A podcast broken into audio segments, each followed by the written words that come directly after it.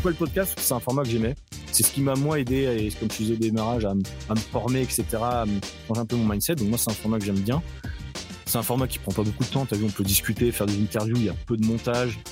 Tu vois, les, les vidéos YouTube, c'est un gros investissement, donc ça me faisait un peu chier. Et le podcast, en fait, ça m'a permis d'avoir des clients, en fait, pas directement, euh, parce que en fait, c'est des gens d'Instagram qui ont écouté mon podcast et pas des gens du podcast qui sont venus après sur Instagram. Bon, l'algorithme est différent, mais ça me permet euh, de montrer exactement qui je suis, donner beaucoup plus de valeur dans le podcast, comme toi tu fais, j'imagine, que sur Instagram. Parce Instagram, c'est assez euh, limité de toute façon en temps, etc. C'est des petites infographies ou des petits trucs, c'est assez limité. Mais le podcast, je trouve qu'une personne qui t'écoute 45 minutes toutes les semaines, bah, t'augmente quand même les chances qu'à terme elle, elle soit cliente, quoi. C'est-à-dire, euh, moi, j'ai combien d'élèves qui sont venus de mon, mon, podcast? Il y en a beaucoup. Et c'est du contenu, tu vois, quand je dis qu'ils commencent à me découvrir un peu, bah, je leur dis, vas-y, écoute ce podcast-là, parce que j'ai parlé de cette problématique-là. Ils l'écoutent, au bout de 45 minutes, bah, ils savent déjà, est-ce que ce mec-là, il est pour moi ou pas, tu vois? Ils vont, vite comprendre, est-ce que je colle ou pas avec eux, euh, tu vois? Je suis Andy Poiron, entrepreneur et amoureux de sport. Je suis le propriétaire de Eway, un centre de coaching hybride à 360 sur Dijon, et également consultant où j'aide les coachs sportifs et les propriétaires de studios, de box CrossFit et de clubs de fitness à développer leur entreprise. Le fitness est une passion et c'est aussi un business. Dans ce podcast, le business du fitness, je vais à la rencontre de personnes ordinaires qui vous partagent leur expérience Au programme, on parle de leur parcours, de comment elles en sont arrivées là, et également de leurs difficultés, de leurs succès et de tous les éléments qui peuvent vous donner des idées pour votre propre entreprise. Se nourrir des autres est l'un des moyens les plus simples d'accélérer son propre parcours personnel. Donc faites-vous plaisir, écoutez, prenez des notes, laissez-vous inspirer et très bonne écoute. Dans l'épisode du jour, j'ai le plaisir d'inviter Clément Bled, coach sportif online. Clément a un parcours atypique qui est très inspirant. J'ai adoré une nouvelle fois cet échange. Avec Clément, on a parlé de plein de choses passionnantes. Comment se lancer dans le coaching online? Comment lancer un compte Instagram de zéro et l'amener jusqu'à plus de 100 000 euh, followers aujourd'hui? Comment créer des offres de coaching online irrésistibles? Comment allier le business et les voyages Et encore beaucoup d'autres choses. Bref, je ne vous en dis pas plus et je laisse place à ma conversation avec Clément. Bonjour à tous, bienvenue sur le podcast Le Business du Fitness. Et aujourd'hui, j'ai la chance d'être avec euh, Clément. Salut Clément. Salut Andy, comment vas-tu? Très bien, très très bien. Euh, alors pour euh, alors même chose, je, resitue le, contexte, c'est ce que je lui disais en off. On ne se connaît pas personnellement et c'est ça que j'aime bien dans, dans, le podcast, c'est de découvrir un, nouveau, un nouveau personnel trainer. Et Juste, euh, juste avant de démarrer, euh, petite question pour se chauffer. Euh, est-ce que tu peux déjà nous expliquer qui tu es, ce que tu fais et où est-ce que tu es aujourd'hui? Yes. donc moi c'est Clément. Petite présentation. Donc j'ai j'ai 32 ans. Je suis coach sportif en ligne depuis et coach même du manière générale sportif depuis 2021 donc je suis assez récent, j'ai eu une autre vie entre guillemets avant où j'étais commercial. Et euh, pour la faire courte, j'ai passé mes diplômes quand j'étais en Australie, donc on pourra revenir sur ça si tu veux. Mais en gros, moi j'ai pas euh, le parcours classique entre guillemets du coach euh, en France. J'ai tout fait à l'étranger et je me suis lancé directement en ligne euh, dans mon activité aujourd'hui. Donc j'aide les hommes particulièrement à perdre du poids, euh, via un accompagnement donc sur euh, la partie sportive et alimentaire. Et je suis principalement actif sur euh, bah, les réseaux sociaux et principalement sur Instagram depuis deux ans et demi. Donc, Ce, jeune homme a 100 000, 100 000 abonnés sur, sur Insta, je crois. J'ai vu récemment. Donc, félicitations. Il y en a plusieurs aussi que j'ai interviewés qui ont des cursus internationaux à l'étranger. Et, et, ça, c'est cool. Le, le Clément, tout petit, c'était qui? C'était quelqu'un de, sportif qui avait déjà une vision de vouloir euh, créer des choses, d'être euh, euh, entrepreneur. Tu as, eu une famille aussi qui t'a poussé dans l'entrepreneuriat. Est-ce que tu peux nous, parler un petit mmh. peu de ce parcours-là? Alors, c'est rigolo, mais ouais, ni l'un ni l'autre. C'est-à-dire que je suis ni sportif de base, ni voué à être entrepreneur de base, pareil. À la base, voilà, je, fais du, du, sport en France comme tout le monde, foot, etc. J'ai fait 10 ans de tennis de table, mais ah, en fait, j'ai commencé déjà à faire de la musculation et à voir mon corps changer en 2017, un truc comme ça. J'avais déjà 26 mmh. ans, un truc comme ça, je sais plus exactement les dates. Donc ouais, voilà, le sport, ça n'a jamais été ma, grande passion en tant que pratiquant. J'en ai toujours fait, mais jamais de façon aussi poussée qu'aujourd'hui. Et, en fait, c'est le fait que je me suis inscrit justement au CrossFit à un moment donné où j'ai eu un accompagnement avec des coachs et j'ai vu finalement que mon physique pouvait aussi évoluer que je me suis vraiment intéressé à, ça. Et puis après, quand je me suis expatrié en Australie, j'ai eu une opportunité, entre guillemets, de passer un diplôme euh, de personnel trainer. Et là, je me suis dit, bon, voilà, là, c'est tous les, signes sont, sont là. Il faut vraiment que je me lance parce que j'étais en quête d'une nouvelle carrière. Je voulais justement revenir sur la partie entrepreneuriat. Quand je me suis expatrié en Australie, j'ai fait une année euh, sabbatique, entre guillemets, où j'ai quitté mon emploi salarié.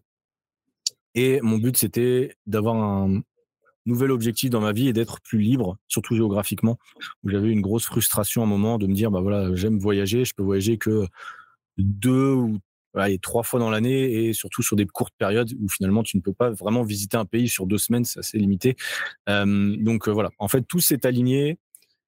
Mon, corps s'est transformé, j'ai commencé à aimer un peu le sport, à aider aussi les autres. ça, c'est un truc quand j'étais à l'étranger, à force d'aider, quand j'allais dans des auberges de jeunesse, etc., d'aider d'autres personnes, d'autres nationalités, surtout c'est ça qui était cool, je trouvais, euh, de s'entraîner tous ensemble, etc. Donc j'ai commencé à prendre goût un peu avec ça. Mais euh, non, pour revenir à ta question de base, je n'étais pas sportif, j'ai commencé à l'être et euh, je n'étais, mes parents sont fonctionnaires, quasiment personne dans ma famille n'est entrepreneur, donc non, ça m'est venu finalement en écoutant des podcasts, comme potentiellement ceux qui vont écouter le, nôtre aujourd'hui, en regardant un petit peu ce que, faisaient les, ce, que faisaient, ce que faisaient les autres, que je me suis un peu imprégné de cette culture, mais à la base, je n'étais pas du tout voué à faire ça. Excellent. Bah, c'est bien, ça, change, tu vois, de, du poste-là où beaucoup euh, viennent justement par amour du sport, euh, d'une activité ou autre. Euh, donc ça, c'est plutôt, c'est plutôt aussi inspirant d'avoir aussi des personnes qui démarrent aussi sur sur le tard et ça prouve que mmh. on peut, quand on est véritablement motivé et qu'on on se donne les moyens de faire quelque chose, euh, on peut, euh, on peut avancer. Tu nous as parlé rapidement de, ta partie commerciale. Comment euh, comment t'es rentré dans, ce cursus et c'était quel type de sur la partie vente qui doit te servir peut-être aujourd'hui? Enfin, tu vas nous, dire tout ça. Ouais. donc moi j'étais en fait à la base j'étais même je travaillais chez Auchan pour te dire.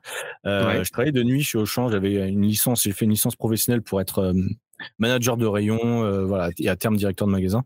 Mmh et j'ai fait ça pendant trois ans. Et bon, les horaires en grande distrie et le rythme est très très très compliqué.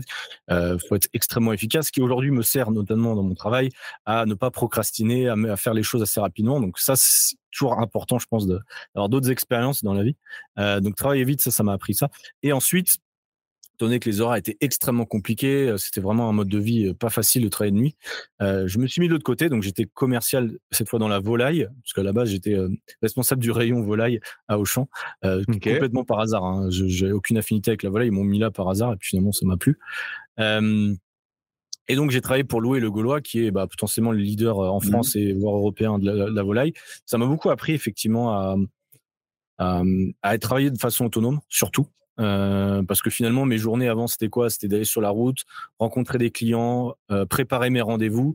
Et finalement, c'est un peu ce que je fais aujourd'hui. Alors, je suis pas sur la route, mais je prépare mes rendez-vous avec mes élèves ou avec des prospects. Euh, je travaille en autonomie. J'arrive à m'organiser tout seul. Donc, finalement, ce cursus de commercial m'a quand même aidé aujourd'hui à, à, à, être autonome parce que c'est vrai que quand on est coach en ligne, on travaille de façon autonome d'une manière générale. Euh, et, ça, ça, a été, ça, a été, ça a été difficile pour toi quand tu t'es lancé du coup euh, online et, euh, et, par rapport à. C'est vrai que le fait de passer du salariat où il y a des horaires, des choses, et il y en a où les coachs n'arrivent pas du tout à, à, à, se gérer parce que bah tiens, je vais prendre une matinée parce que bah demain je pourrais faire ça, je pourrais le faire et puis bon la semaine est passée mais c'est pas grave, il y a la deuxième semaine et puis tu vois que le, le temps mmh. passe et que rien ne se, se, se fait. Ça a été dur pour toi ça? Euh, ce, basculement? Mmh, Non, pas trop. Euh, pas trop parce qu'en plus, j'avais pris une année entre les deux, ou bah, une année sabbatique, entre guillemets, mais j'ai quand même travaillé dans, différents jobs en Australie, des, jobs qui n'étaient pas faciles. J'ai fait du ménage, des trucs comme ça, des, jobs un peu. Euh, voilà, qui permettent aussi de, te remettre un petit peu. Enfin, de prendre conscience de certaines choses, on va dire. Et, en fait, j'ai un peu, comme, comme certains disent, j'ai leur brûlé le bateau, c'est-à-dire que j'avais une mauvaise expérience dans des travaux que je faisais. Et je m'étais un peu promis de ne jamais retravailler pour quelqu'un. Donc en gros, j'ai quitté le travail à Melbourne où quand j'étais là-bas et euh, j'avais un peu de saving, donc j'avais un peu d'économie, donc j'avais un peu de, je pouvais venir voir un petit peu, venir plutôt. Mais, mais en fait, je me suis mis dos au mur quand j'ai lancé mon activité, ce qui fait que j'avais pas trop le choix de me dire, oh, bah, je verrai, machin. Parce que je sais qu'il y a beaucoup de coachs qui font et du présentiel et du en ligne. Et en fait, c'est ça l'erreur, selon moi. C'est pour ça qu'ils stagnent des fois dans leur activité en ligne. C'est parce qu'ils font les deux en même temps. Ils ont toujours leur truc à côté. Ils se disent bon bah c'est bon, au pire j'ai mon activité présentielle, ça les rassure. Mais du coup, ils avancent pas aussi vite que quelqu'un qui se dirait, alors c'est un peu risqué des fois, mais euh, je me lance à 100% dans, le en ligne si jamais c'est l'envie de la personne. Ouais, ou, c'est la même chose si euh, je suis salarié dans un club, je donne quelques cours, je fais un peu de plateau, et puis en parallèle, tiens, bah, je vais essayer de tester le personal training. C'est vrai que dans la grande majorité des cas, alors pas tous, parce qu'il y en a qui ont besoin de cette sécurité pour pouvoir avancer et se prouver. Mais effectivement, je, suis un peu dans cette optique-là, dans la, dans la grande majorité, effectivement, le, le fait de ne pas avoir de plan B.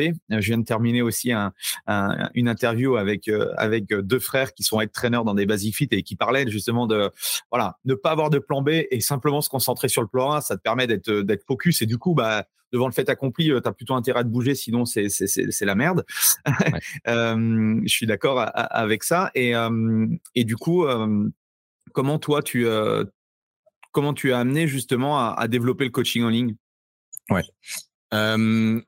Alors moi, quand j'ai commencé le coaching en ligne, j'ai commencé aussi ma formation de coach d'une manière générale. Donc je faisais et mes cours euh, de personal training, je crois que c'était deux, trois jours dans la semaine en Australie, et le reste du temps, je me formais en ligne. C'est-à-dire que dès que j'ai commencé mon activité en ligne, je me suis formé auprès d'un formateur euh, français. Et du coup, c'est ça qui m'a aidé vraiment à me structurer pour éviter de partir dans tous les sens. J'avais compris quand même l'intérêt d'investir euh, sur moi euh, dès le début pour éviter de partir dans tous les sens et de me retrouver à faire 15 000 erreurs, etc. Donc c'est ça qui m'a aidé finalement d'avoir un cadre euh, pour éviter de se poser trop de questions. Est-ce qu'il faut que je fasse ça? Est-ce qu'il faut que je vende des e-books? Euh, Est-ce qu'il faut que je choisisse euh, les hommes, les femmes? Tu sais, tu te poses 15 000 questions au démarrage. D'ailleurs, il y a plein de coachs aujourd'hui qui me posent des questions, c'est assez marrant. mais parce que oui, en fait, sans cadre, je pense que dans n'importe quelle activité, on est perdu et c'est normal. donc, ouais, moi, ce que j'ai fait, c'est que je me suis fait accompagner dès le début. Je me fais encore accompagner régulièrement pour justement ne pas partir dans tous les sens et garder une vraie ligne directrice dans le business. Quoi. Ouais, plusieurs choses. Ton, le cursus australien, ça a donné quoi ton, ton expérience par rapport à ça? Comment, comment tu l'as vécu, toi? Euh, Par rapport au fitness, tu veux dire? Ouais, par rapport à ce que tu as appris sur le personal training et tout. Ouais.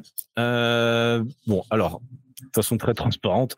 Euh, à la base, les gens qui prennent un, la moitié des gens dans ma classe euh, étaient là pour le visa, parce qu'à la base, c'est aussi pour ça que je l'ai pris euh, cette formation. C'était parce qu'il me fallait un visa. Il fallait que je, c'était pendant le Covid en fait, donc j'avais envie de rester en Australie, j'avais pas envie de rentrer en France, et donc il me fallait un visa et il me fallait des cours. J'avais le choix entre business, anglais, etc. Et quand l'opportunité de personal training est arrivée, je me suis dit ah là ça colle. Donc les cours, le problème, il est là, c'est quand à la moitié des gens qui ont rien à foutre, qui viennent jamais, bah même les profs qui, qui étaient souvent des personnels traîneurs aguerris, mais pas forcément des profs euh, très compétents, on va dire. C'est juste un mec qui, était coach, ils l'ont mis un peu prof, donc c'était un peu bon, c'était mitigé. L'avantage, c'est que ça m'a permis déjà d'apprendre pas mal de choses quand même. Euh, c'était en anglais, donc ça m'a vraiment permis aussi de sortir ma zone de confort. J'ai rencontré pas mal de gens intéressants.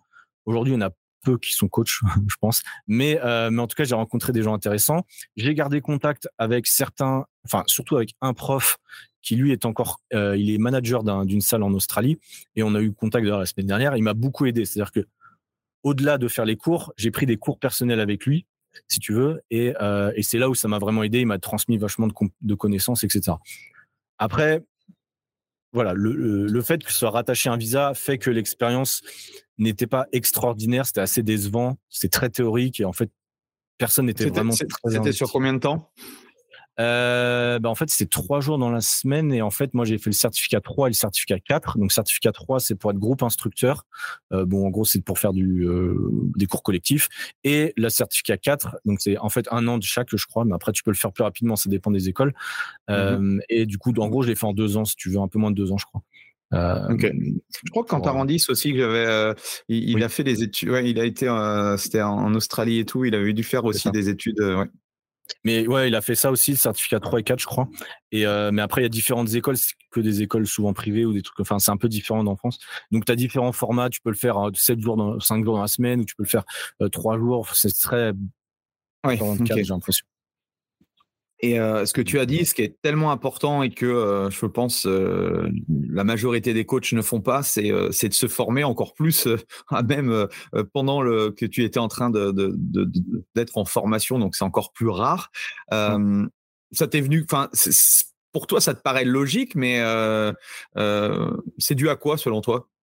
Que investir, enfin, quand tu toi, quand je le dis au coach, ils disent ah bah oui, c'est normal, mais en fait ils le font pas. Comment comment toi tu expliques que c'était pour toi une, une vérité, enfin c'était normal de de, de, bah, de, se faire coacher? C'est vrai que c'est dur au démarrage parce que tu vas faire confiance à la personne, donc c'est forcément jamais évident.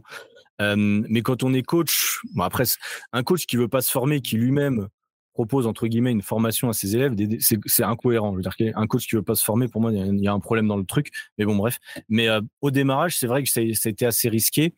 Euh, ce que j'ai fait, c'est que j'ai regardé beaucoup de vidéos de YouTube de la personne. Euh, j'ai essayé d'écouter des podcasts, j'ai essayé d'écouter ce qu'il faisait, qui il aidait, les témoignages. Et le truc, c'est que vu que j'étais en Australie, j'étais loin de tout. En fait, j'étais tout seul. Euh, j'étais vraiment le seul dans mon délire. Et ce qui fait que, bah, en fait, c'était un peu un, point d'attache où je me suis dit, bah, ça va me rassurer quand je me lance dans mon activité, d'avoir quelqu'un qui me dise voilà quoi faire exactement. Donc, en fait, vu que j'étais tout nouveau dans l'activité, c'est peut-être ça qui a fait que j'ai investi rapidement aussi. C'est parce que il y a beaucoup de coachs qui, je pense, alors qui vont mal le prendre, mais par ego, je pense, il y a un gros problème d'ego d'ailleurs dans le coaching, mais euh, vont se dire ouais c'est bon, moi je connais, parce que j'en ai plein qui me disent ça, ouais je connais, etc. Et au final ils galèrent pendant des années ou même ils abandonnent parce que je sais pas quel taux d'abandon dans ce métier-là, mais c'est assez c'est assez chaud de voir les gens comment ils se lancent au bout de deux mois et puis après ils n'arrivent pas à avoir quelques clients et ils arrêtent. Donc je pense que le fait d'avoir été tout nouveau, euh, a fait que bah, j'avais pas le choix en fait. Parce que je connaissais vraiment rien en fait. Je connaissais tellement rien que si tout seul, j'aurais pas pu en fait. Il y en a qui tout seul pourraient peut-être euh, en faisant pas mal d'erreurs, mais au bout d'un moment ils y arriveraient sans doute. Euh, moi, je pouvais pas du tout. Je connaissais rien, même pas le coaching, donc c'est venu naturellement si tu veux. Non, mais le, même le fait, tu vois, de, de, de, payer le personnel trainer australien pour apprendre et tout, tu vois, quand, quand, quand moi je pose la question en formation ou autre, je leur dis, mais est-ce que vous avez déjà pris euh, des séances de personnel training, de, coach déjà euh, Ah ben non, c'est trop cher et tout? Là, je lui ai dit, mais en fait, tu es en train de me dire que tu ne veux pas payer un coach alors que toi, c'est censé, censé être ton futur métier. Donc, ça serait bien déjà de voir un petit peu ce que c'est le coaching. Puis de deux, si tu n'es pas en capacité de te dire que les X euros que tu qui va te demander, euh, euh, ça va t'apporter quelque chose. Ça va être très difficile ensuite pour toi de, de demander de l'argent, quoi. Tu c'est toujours il y a toujours un, gros problème avec euh, cette notion d'argent et d'investissement. Bah, surtout les coachs débutants, effectivement. Enfin, moi, à force, vu que ça fait un moment, j'ai eu quand même beaucoup de coachs qui m'ont contacté pour plein de raisons. Et c'est vrai qu'il y a un vrai problème d'investissement, ne serait-ce que pour investir sur une plateforme pour le coaching, enfin une application, un truc comme ça. Moi, je trouve ça abusé. Il y en ils veulent pas payer 15 euros par mois ou 20 euros. Et euh, en fait, je pense que c'est un, c'est un, c'est un déclenchement mental. Une fois que tu as commencé à investir, à faire confiance aux autres et aux outils, après, c'est automatique. Tu investis un peu partout et tu vois que ça fait un rendement plus intéressant. Mais c'est vrai que si tu investis, si t'investis pas, il y a peu de chances que derrière tu grandisses aussi. Donc, euh, je pense que c'est un cercle vertueux de l'investissement, mais il faut, faut oser rentrer dans ce cercle. En fait, j'ai l'impression. Oui, oui, alors, mais sans parler effectivement d'investissement, d'accompagnement business qui peuvent effectivement bah, se chiffrer un peu plus vite, mais ne serait-ce que effectivement des outils à 9 ou 19 euros ou, 25. Euh, mais ouais, mais tu n'aurais pas une, plutôt une solution euh, gratuite? Ouais, mais là, mec, euh, c'est un business que tu es en train de monter, tu vois, c'est pas une association. Donc, donc, à un moment donné, oui, si tu veux des outils performants, pour que l'outil, euh, enfin les mecs qui ont construit l'outil puissent aussi réinvestir et puis développer la plateforme, il faut que ce soit payant parce que tout est gratuit, ça ne marche pas à un moment donné. Et euh, tu, gagnes, du temps en plus avec les outils. Comment se passe le début alors? Est-ce que tu te souviens de ton premier euh, client? Oui.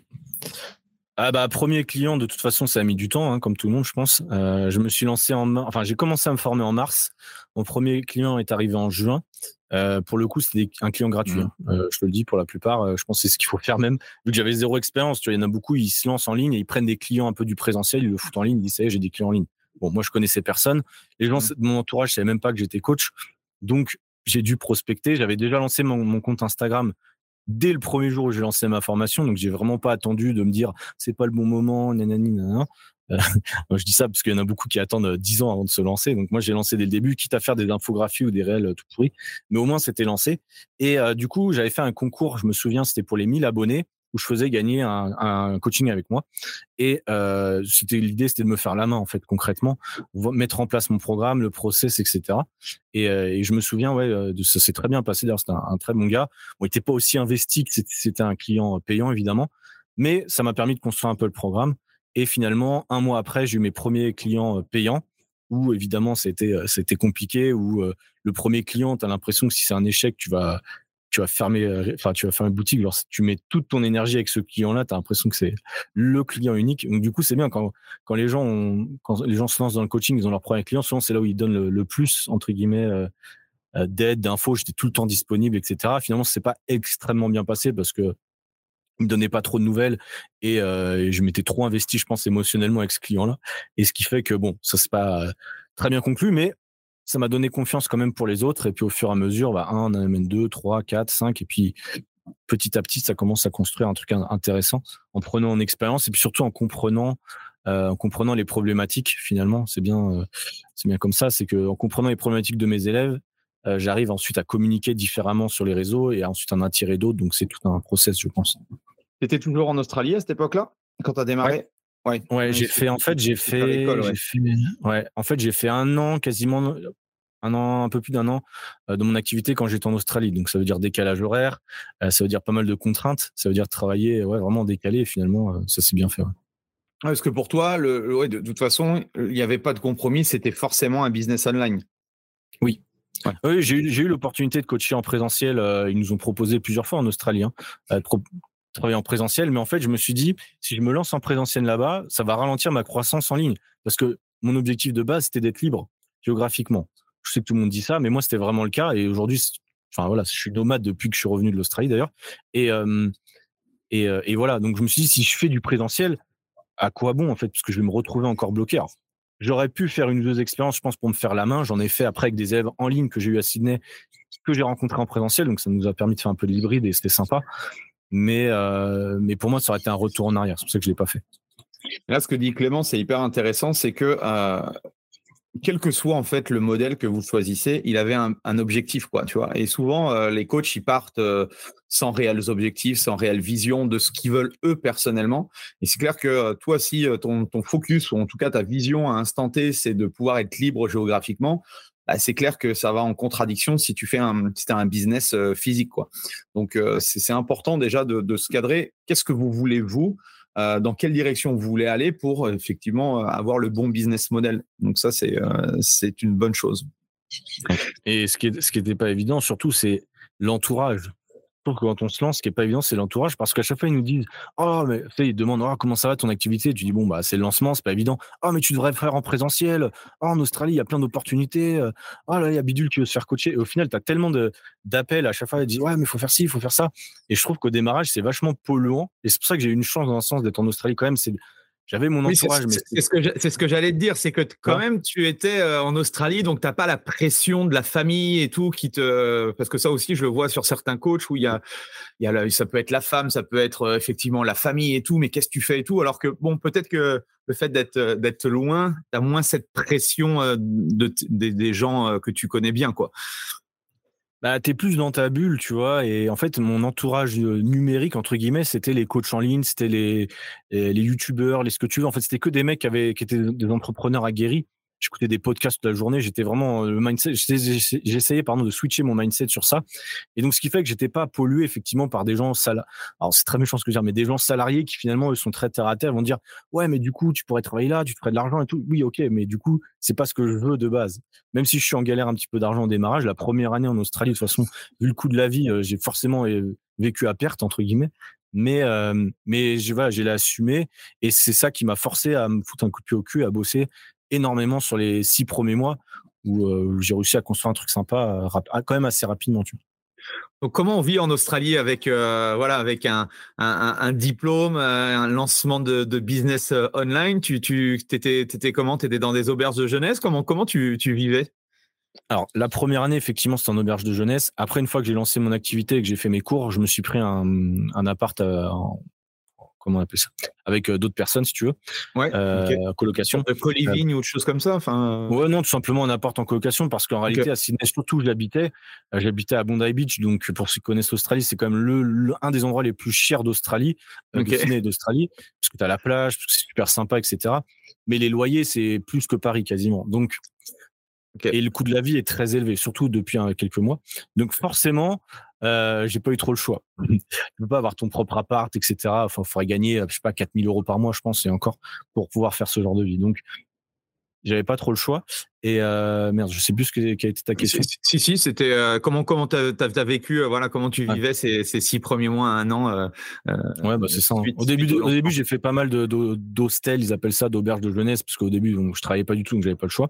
Ça m'a permis de rencontrer beaucoup de monde, et ça m'a aussi permis de savoir parce qu'en fait, quand je suis parti là-bas, j'étais en quête de réponse sur moi, en fait, concrètement. Hein. Je voulais savoir qui j'étais, ce dont j'étais capable, euh, ce que je voulais vraiment dans la vie. Hein, c'était un peu ça. Les gens qui partent en Australie, la plupart sont perdus, qu'on se le dise, euh, parce que on, veut une nouvelle carrière, une nouvelle vie. On se pose plein de questions. Et j'ai rencontré plein de gens euh, hyper intéressants, mais beaucoup de gens perdus. Tu vois, beaucoup de gens, ils arrivent en Australie, ils se mettent des mines tout le temps, et voilà, en fait, ils passent un an, ils, font que la bringue tout le temps.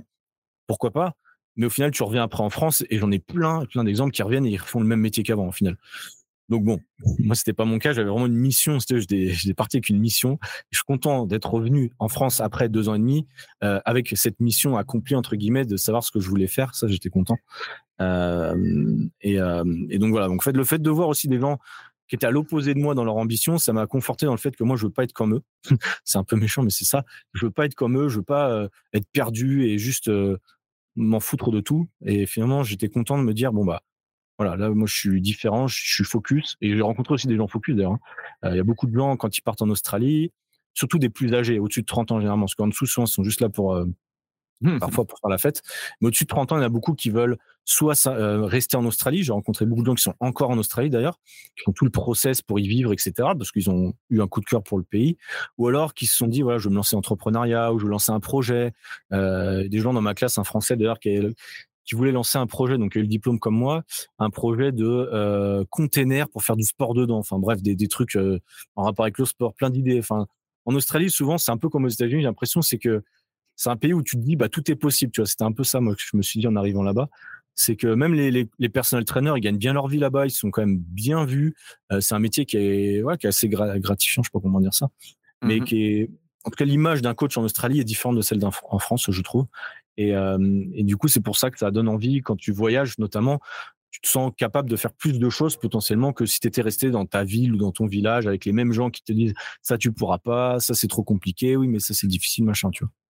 Est-ce que tu as eu des, des, moments de doute? Où tu as douté de toi, de tes capacités? Oui, tous les jours et ça m'arrive encore, oui. Ouais. ouais bah oui, euh. forcément. Forcément, c'est jamais évident quand t'as pas suffisamment d'argent pour vivre. Euh, euh ouais, quand t'as un client qui annule ou quand t'as un truc, oui, forcément. Tu... La première année, je pense que tout le monde doute. Euh, c'est rare que le mec ou la fille, dès le premier, la première année, se dise c'est bon, mon activité roule, je suis serein. C'est assez rare quand même, je pense.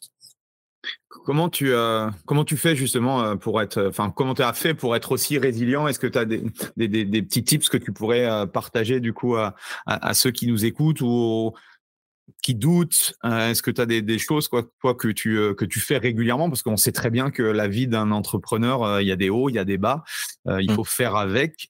mais est-ce que toi, tu as des choses qui te, qui te permettent justement de, de garder le cap? Moi, je pense que c'est la communauté. Euh, la communauté de coachs que je connais, euh, le fait d'être dans des formations, encore une fois, on revient à ça, mais euh, le fait d'être des gens, avec, d'être avec des gens qui, qui te poussent vers l'avant. Alors même des fois, j'échange avec des coachs. Même là, là, je suis en, co-living ici en Australie, en, Colombie, pardon, où il y a deux coachs comme moi qui sont en ligne. Donc, on a le temps d'échanger, on a le temps aussi d'échanger nos difficultés. Je me rends compte qu'on pense tous pareil. On pense tous pareil. Dès qu'on a des fois des petits moments de, de bad, etc., on peut échanger je pense que c'est vraiment important de pas tout garder pour nous, euh, parce qu'en fait l'activité de coaching, elle fait beaucoup rêver. Je pense qu'elle est beaucoup idéalisée quand on voit notamment les témoignages des gens qui gagnent 10, 15, 20, 20 000 euros par mois. On se rend compte qu'en fait ça c'est une toute toute petite minorité. Déjà la première étape c'est de réussir à en vivre, déjà de calculer combien d'argent on a, on a besoin, si tu veux, pour vivre en fonction de nos dépenses. Et une fois qu'on atteint ce premier cap, c'est vrai que déjà on est plus serein.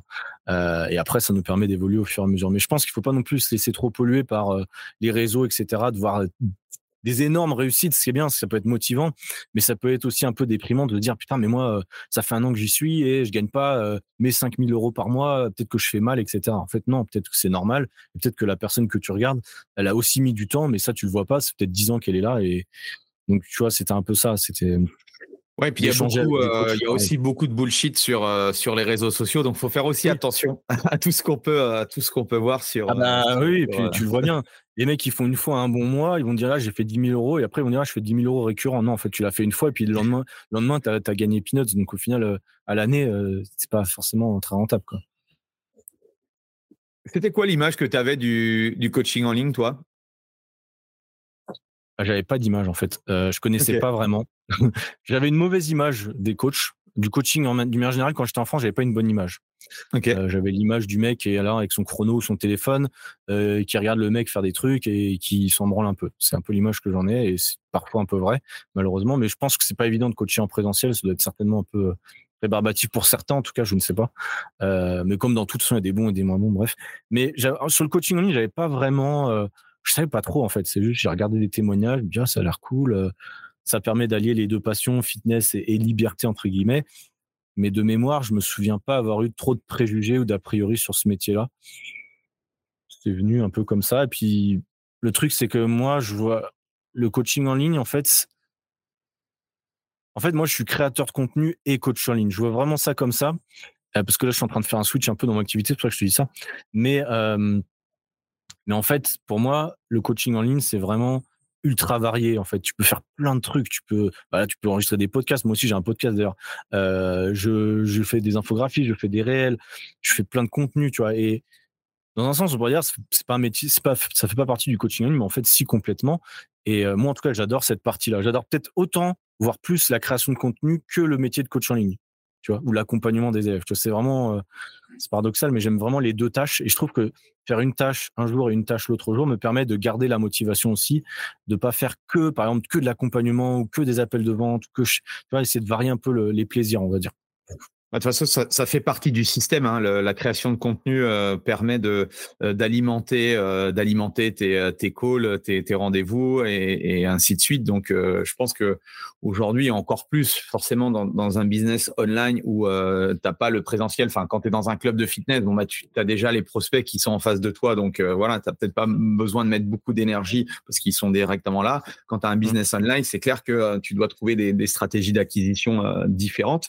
Tu nous as parlé de d'Instagram et puis du coup on, va y aller parce que dès Day One tu m'as dit que tu euh, tu euh, avais créé du contenu. Ce qui est intéressant aussi, c'est que tu n'avais pas un gros background euh, du coaching et tout, et tu t'es lancé.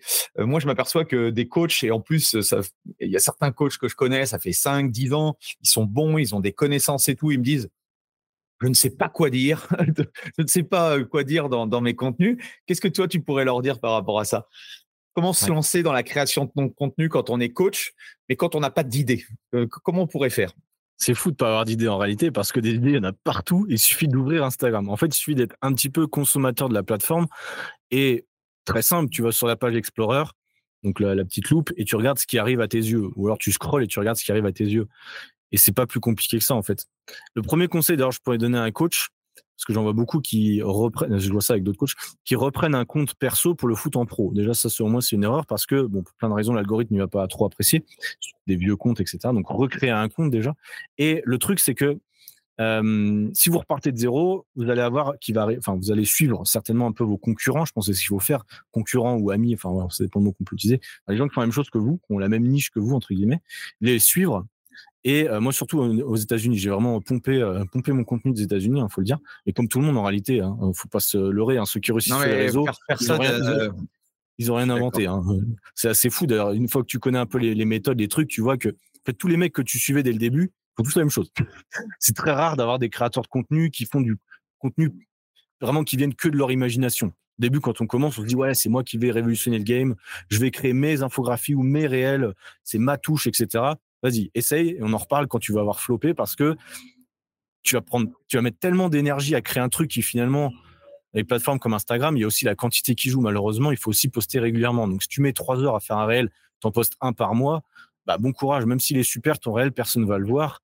Et si personne le voit, t'aidera personne. Et du coup, c'est pas forcément la bonne idée. Donc, moi, ce que je fais, c'est très simple. Mais souvent, ce que je conseille, c'est rouler, regarder un peu ce que font vos, euh, les gens qui font la même chose que vous analyser, analyser les postes qui fonctionnent. Il faut regarder un peu ses stats et regarder les stats des autres concrètement.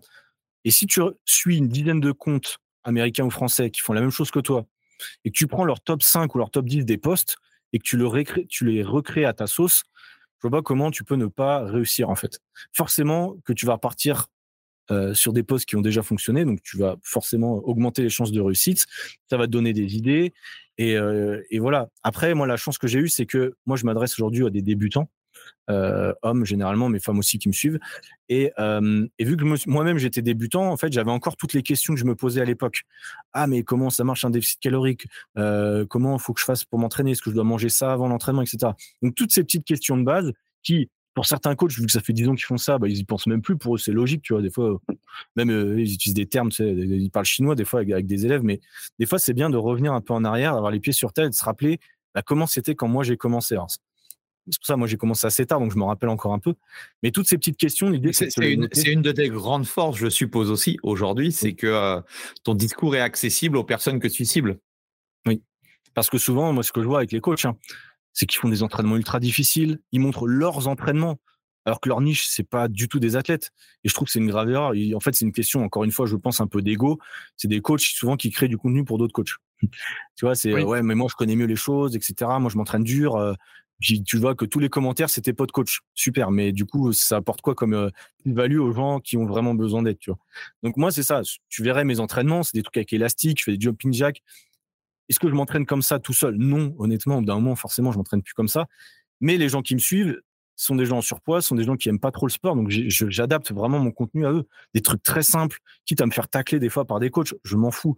Euh, Mais ça, ça c'est important, ça c'est important ce que tu dis parce que effectivement, euh, quand on est coach, on a l'impression qu'on crée du contenu pour les autres coachs et on se dit putain, je suis pas légitime parce que bah s'il y a un coach machin, il va se dire que euh, en fait c'est vraiment le BABA de chez BABA. Ben ouais, mais en fait, mec, si si ton si, les, si ta cible client, euh, elle sait pas ce que c'est qu'un squat, il faut, euh, il faut lui expliquer comment on fonctionne, tu vois. Enfin, et ça, c'est une, excellente chose que je rabâche souvent, c'est euh, vous ne créez pas du contenu pour vos amis ou pour d'autres coachs. Oui, vous mmh. aurez peut-être des coachs qui, qui vous pourriront parce que, mais bon, eux, vous les oubliez, c'est pas le, voilà, c'est, vous aurez sans doute des haters et je pense que tu, peut-être que tu en as également, mais c'est, c'est pas sur, c'est pas sur ça qu'il faut se tabler, c'est qui j'ai envie d'aider et par rapport à ça, quel est le contenu qui sera pertinent et qui peut-être débloquera euh, certaines choses dans la tête de mes, euh, de mes prospects idéaux. quoi. C'est ça. Vraiment rester simple. Tu vois, je vois souvent des coachs qui font des explications ultra longues ou des infographies avec 15 000 trucs. ça pour montrer qu'en fait, ouais, c'est ça. Je pense que plus tu restes simple dans la, dans la création de contenu, plus tu as des résultats. Et puis de toute façon, même les gens qui sont plus avancés, alors ça dépend de votre niche, mais les gens qui sont plus avancés, ils vous poseront des questions en privé ou dans les commentaires. Après, ça fera des débats, donc c'est encore mieux. Donc, vaut mieux même des fois essayer d'être un peu euh, contre-intuitif ou alors un peu aller à l'encontre de ce que pense la majorité des gens, juste pour créer un peu le débat et puis voir un peu comment ça résonne. Et moi, j'ai encore des gens, même en privé, des monsieur ou des madames, je sais tout, qui se ramènent avec euh, oui, mais t'as dit ça, c'est pas bien, nanani, nanana. Ok, mais c'est pas grave en fait. Le débat fait avancer dans tous les cas et moi, aujourd'hui, des coachs plus avancés et souvent les coachs qui ont 10, 15, 20 ans d'expérience, qui sont un peu coincés des fois dans les années 2000, hein, concrètement, je vais être méchant encore une fois, mais euh, qui pensent tout savoir sur le coaching, mais qui ont euh, jamais réussi dans le coaching en ligne, c'est souvent eux qui vont commenter parce qu'en fait, ils ont une frustration. C'est que toi, avec tes infographies ou tes réels un peu simplistes, tu réussis, entre guillemets, et eux, parce qu'ils sont certainement plus expérimentés que toi. Et moi, je, je pense qu'il y a énormément de coachs qui ont beaucoup plus de connaissances que moi, etc., mais qui effectivement ne savent pas parler à leur audience et du coup, bah, ça engendre de la frustration. Et, voilà. Mais les coachs euh, euh, bienveillants, il y en a aussi beaucoup. Moi, je reçois beaucoup de messages sympas. Je collabore avec des coachs comme moi. Euh, on crée un même type de contenu. au final, si tu t'entoures de coachs bienveillants, bah, ça roule. Ils vont être là pour t'aider et c'est tout. quoi.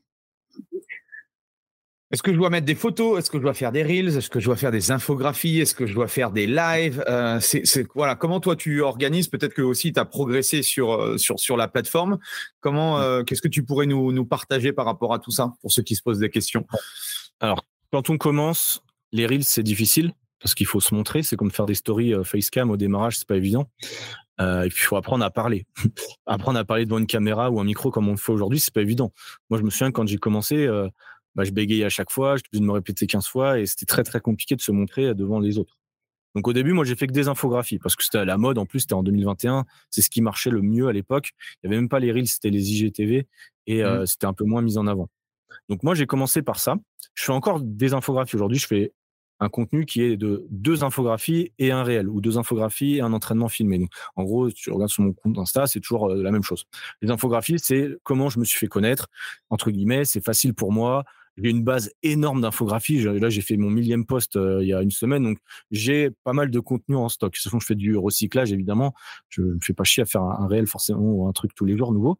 Mais euh, donc en fait, je pense qu'il faut être y aller progressivement, faire avec le contenu sur lequel on est à l'aise et qu'on aime bien. Souvent, des gens disent ouais, faire que des réels, parce que les réels c'est trendy. Qu'est-ce que tu en penses En fait, j'ai dit mais on s'en fout. Si t'es pas à l'aise avec les réels, fais pas des réels, fais des infographies et tu verras que déjà ça pourra te donner confiance, créer une traction, créer, montrer à l'algorithme Insta que bah, que tu es là, que tu publies régulièrement. Parce qu'en fait, publier un réel par jour, moi-même, je me suis rendu compte que c'est extrêmement compliqué. Euh, ça demande quand même pas mal d'efforts. Ou alors faire des réels un peu à l'arrache où t'en fais, euh, t'en filmes 15 le matin. au final, euh, ton réel, c'est pas un réel, c'est une, une, story, en fait. C'est juste que tu parles d'un truc, au final, c'est pas vraiment un, réel. Parce que mmh. les réels, il y a quand même des codes à respecter, il y a un temps, il y a des phrases d'accroche, des choses comme ça. Et c'est vrai que si tu parles juste à ta caméra, salut, c'est moi coach machin, aujourd'hui on va parler de ça, ton réel il va jamais marcher en fait. C'est dommage, c'est la réalité. Aujourd'hui il y a trop de concurrence. Et si tu regardes un peu ce que, fait, ce que font justement les autres sur la page Explorer, tu vas te rendre compte que ce qui marche, bah, c'est pas ça. C'est des trucs avec des punchlines, des fois des trucs un peu où les gens font des choses en même temps, changement de plan.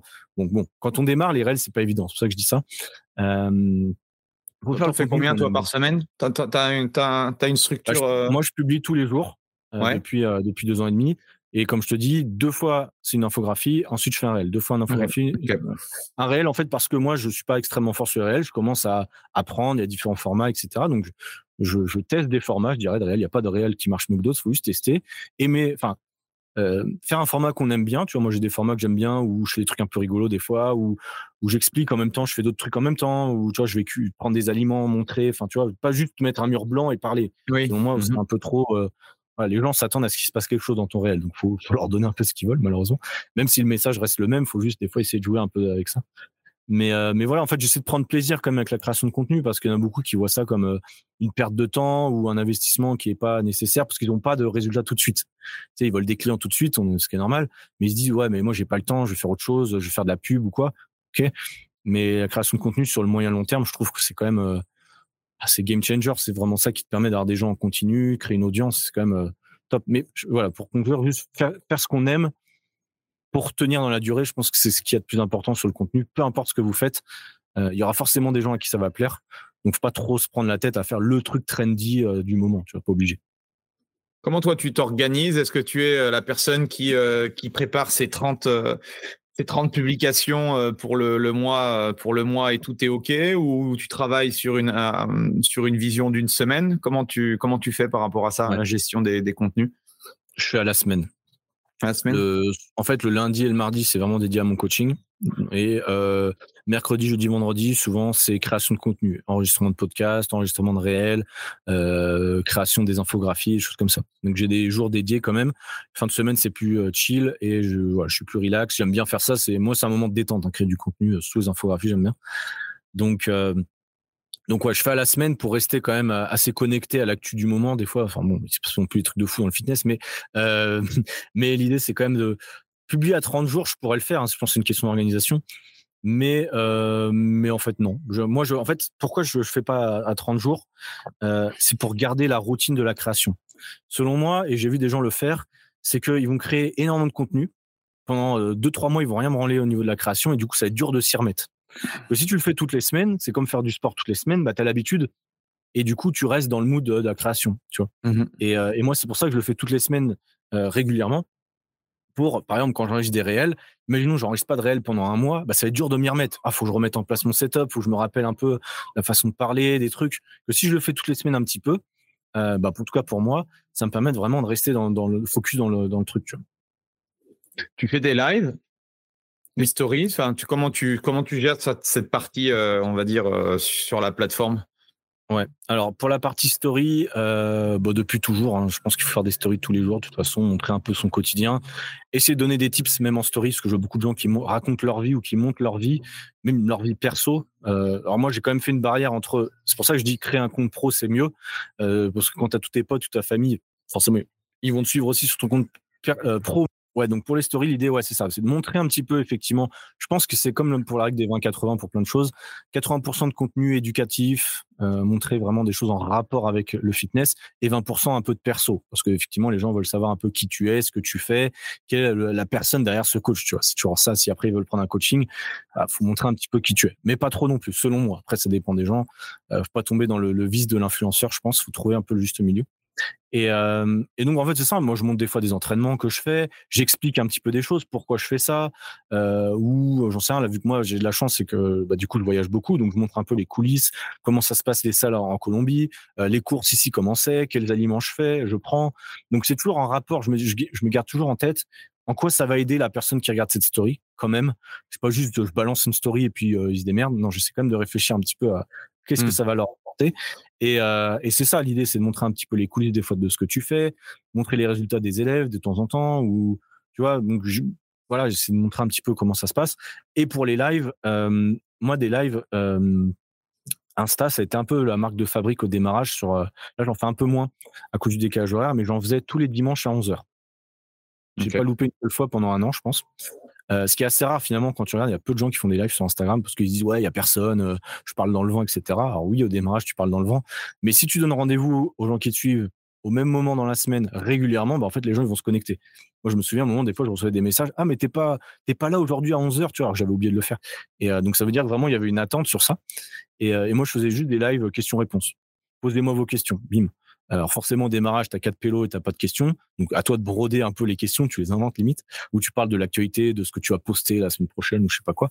Mais, euh, mais voilà, moi je fais des, des lives de temps en temps. Ça sert à quoi? Ça sert surtout pour les nouveaux. Souvent, j'ai remarqué l'algorithme, il le montre ton live aux nouveaux, c'est les gens qui viennent de te suivre. Il dit tiens, bah y a ce mec que je viens de suivre il y a deux jours, il fait un live. Bon, bah, je suis curieux, je vais quand même regarder ce qu'il fait, tu vois. Mmh. Et du coup, il y a beaucoup de gens qui m'ont un peu découvert comme ça. Ils ont découvert parce que lors d'un live, tu es quand même beaucoup plus euh, euh, toi-même entre guillemets. Moi, je dis, je dis pas mal de dingueries. Ouais, moi je dis des choses. Je, suis ultra cash. Hein. Euh, en, en, des fois trop d'ailleurs, des gens qui l'ont mal pris durant mes lives. Oh là là, machin. Bon bref, mais rien à foutre. Au pire, ils sont pas contents, c'est pas grave. Mais c'était un peu l'idée, c'est-à-dire que des fois on me posait des questions tellement. Euh... En fait, le live, ça servait à quoi? Je vais plutôt la dire comme ça. Ça servait à rester connecté à ma niche. Parce que les gens, ils arrivent, ils me disent ah, est-ce que le jeûne intermittent, ça fait perdre du poids? Comment je fais? Quel exercice je fais pour perdre le gras du ventre? Des questions, tu vois, à terme, tu te dis, mais c'est complètement con, tu vois. Euh, mais en fait, justement, justement, c'est ces questions connes qui vont te permettre ensuite de créer du contenu, de rester connecté avec ton audience. Parce que si tu oublies un peu d'être connecté avec ton audience, bah, finalement, tu vas te retrouver à parler de, de drop set, de super set, des trucs comme ça, alors que les mecs savent même pas faire un squat, tu vois. Donc, ce qu'on disait au début. Donc, c'est pour ça que c'est bien des fois de faire les lives, de se rappeler, bah voilà, les gens ils arrivent, ils ont des questions, des questions toutes bêtes que tu as répétées des milliers de fois, ben c'est pas grave, tu vas répéter, répéter, répéter. Tu vas faire quelques appels à l'action dans les lives, voilà, si tu vas aller plus loin, rejoins tel ou tel groupe Facebook, mon truc, mon machin. Et euh, ça fait une première approche assez sympa, je trouve, euh, de faire des lives. Tu peux le faire une demi-heure, trois quarts d'heure. Moi, je faisais une heure. Euh, parce qu'avec le décalage horaire, ça faisait, moi, je le faisais à 11 heures en France, ça faisait 21 heures, comme ça en Australie. Donc, c'était le dimanche soir, j'avais rien à faire, donc je faisais ça. Euh, et j'ai trouvé que c'était un bon moyen de connecter avec son audience, tu vois, assez rapidement. Et euh, la progression sur Insta, ça s'est fait du coup assez rapidement parce que 100 000 là en, en, en, quelques quelques années, même quelques mois, parce que c'est pas ça fait pas très très longtemps. Euh, mmh. De 0 à 1000, c'est le plus dur. De 1000 à 10, et puis après, c'est, ça a été comment la, la, la progression par rapport à ça? Ouais. Mais tu sais qu'en plus, je prenais des captures d'écran euh, sur mon téléphone. Avant, je prenais des captures d'écran à chaque fois que j'avais, j'avais un, stade. Tu vois, je sais pas pourquoi je faisais ça pour regarder un petit peu où j'en étais, la, la veille. J'étais vraiment très sur les chiffres. Et en fait, de 0 à 1000, c'est forcément le plus galère. Surtout moi qui avais zéro audience. Bah, ce que j'ai fait, c'est que euh, je me souviens quand j'étais dans le train ciné, je rentrais des cours pendant une demi-heure j'allais sur les comptes euh, qui faisaient la même chose que moi, j'allais commenter, j'allais un peu follow and follow, alors, euh, de façon un peu euh, light, hein, faut pas non plus forcer sur ça. Mais en fait, il faut créer de l'attraction manuellement, je dirais. Sur les 1000 premiers, faut y aller comme un bourrin. Tu te feras jamais connaître euh, naturellement, c'est difficile, sauf si t'as pas un coup de pouce. Soit toi, tu vas chercher, ou soit quelqu'un va partager, mais c'est assez rare. Donc, faut pas hésiter à les commenter, les posts. Des fois, moi, j'ai beaucoup de coachs hein, qui, qui aujourd'hui euh, commentent mes, mes posts et je les laisse, ça me dérange pas. Ça leur permet aussi un petit peu de créer de l'attraction pour eux. Mais l'idée, c'est ça, c'est de se montrer visible sur la plateforme, montrer qu'on est là, euh, créer des discussions avec les gens. Sur les 1000 premiers, c'est obligatoire. Après, effectivement, monter jusqu'à 5000, c'est souvent là où les gens bloquent. Je sais pas si tu me rejoindras, mais mmh la majorité des coachs ont 2000, 3000 abonnés, je pense, hein, sans trop me tromper. Euh, pourquoi? C'est parce que souvent, les 2 3000 premiers, ça arrive un peu naturellement, et puis après, on bloque. Il y a des paliers. Et c'est là où généralement, il faut rester régulier. Il y a beaucoup de paliers, effectivement. Moi, j'ai monté à 10 000 abonnés. Je sais plus combien, combien de temps ça a pris. J'ai commencé en mars. Ça arrivait en janvier. Si, je m'en rappelle maintenant. Donc, euh, ça a mis euh, 9 mois, si je me trompe pas. Je Mmh. sais plus. Enfin, ouais, Ça a mis 9 mois à arriver à 10 000 abonnés. Euh, mais j'ai charbonné, c'est-à-dire que j'ai posté tous les jours. En fait, ce qui est c'est la différence souvent, c'est que les gens postent pas tous les, tous les jours, en tout cas postent très, enfin pas régulièrement. Donc je pense que ça a mis, voilà, ça a joué. Et après, effectivement, j'ai, en fait, Instagram, il y a l'algorithme qui joue beaucoup avec tes nerfs, hein, clairement. Tu as Mmh. des paliers, euh, comme tout le monde, voilà. Euh, donc tu passes de 5000 à 10 000 assez rapidement. Ensuite, tu stagnes pendant 2-3 mois, mais il faut continuer, il faut continuer. Ensuite, tu passes de 10 000 à 20 000 des fois en une semaine, c'est pas pourquoi, alors que tu rien demandé. Tu as des trucs qui explosent. Moi, j'ai eu des, des stats incroyables sur certains posts avec plusieurs millions de personnes qui l'ont vu, des trucs. Alors que t'es pas mieux qu'avant, c'est juste l'algorithme qui s'est dit, bah allez, on va le pousser lui, euh, parce qu'il joue le jeu, parce qu'il poste régulièrement, tu vois. Donc des fois, c'est un peu bizarre. Et, et donc, c'est venu assez naturellement. Et finalement, les 100 000 abonnés sont arrivés en un an et un peu moins d'un an et demi. C'était en, en août 2022. Et il faut savoir que depuis, on est en novembre 2023. Et donc, j'ai stagné. Je suis donc à 100 000 abonnés depuis un an et demi. Euh, tout simplement parce qu'il y a beaucoup de gens euh, comme moi qui stagnent à ce niveau-là, parce que l'algorithme est très, très, très, très méchant arriver à 100 000. Vraiment, Ah c'est oui, très compliqué. On perd des abonnés. Hein. Je suis pas le seul. On est beaucoup à être dans ce cas-là. Mais j'ai continué à publier tous les jours. Ça me dérange pas parce qu'en fait, je perds des abonnés, mais j'en gagne aussi beaucoup. C'est juste que la balance s'équilibre. À 100 000, tu en as beaucoup qui quittent la plateforme ou, ou ton contenu euh, peut-être leur correspond plus, ils se barrent, mais c'est pas grave. Parce qu'en réalité, j'ai peut-être 400, 500 nouveaux, nouvelles personnes par mois. J'en ai peut-être 500 ou 600 qui se barrent. Euh, mais au final, on s'en fiche du chiffre à la fin, c'est ce qui arrive, les nouveaux. Et puis comme ça, ça permet d'avoir des prospects, si tu veux. Donc euh, ça a mis du temps. Là, je stagne beaucoup. Donc ça pourrait être un peu décourageant. On pourrait dire, ah, ça fait chier, j'arrête. Mais au final, je me dis, voilà, on s'en fiche du chiffre. J'ai quand même beaucoup de gens qui me suivent. Euh, je me suis quand même donné les moyens. J'ai fait je sais pas combien de lives, je sais pas combien de posts, je sais pas combien de stories. Tu vois, j'ai vraiment euh, tout donné sur cette plateforme. Hein. J'ai vraiment donné vachement d'efforts. Non, mais c'est- important Donc, de. c'est- bien que tu renforces l'idée et tous ceux qui ont des, des, des, des grosses audiences sur, euh, sur tel ou tel type de plateforme, c'est pas arrivé en claquant des doigts, quoi. Et souvent, on me dit, mais putain, on dit là. euh, oh, pendant 30 jours, euh, pendant 30 jours, j'y étais, j'ai fait au moins 5-6 posts dans la semaine, euh, ça n'a pas bougé. Ah ouais, mais je dis, bah, fais ça pendant un an, fais ça pendant un an et demi, deux ans, et puis après, on en, re- on en rediscute, quoi.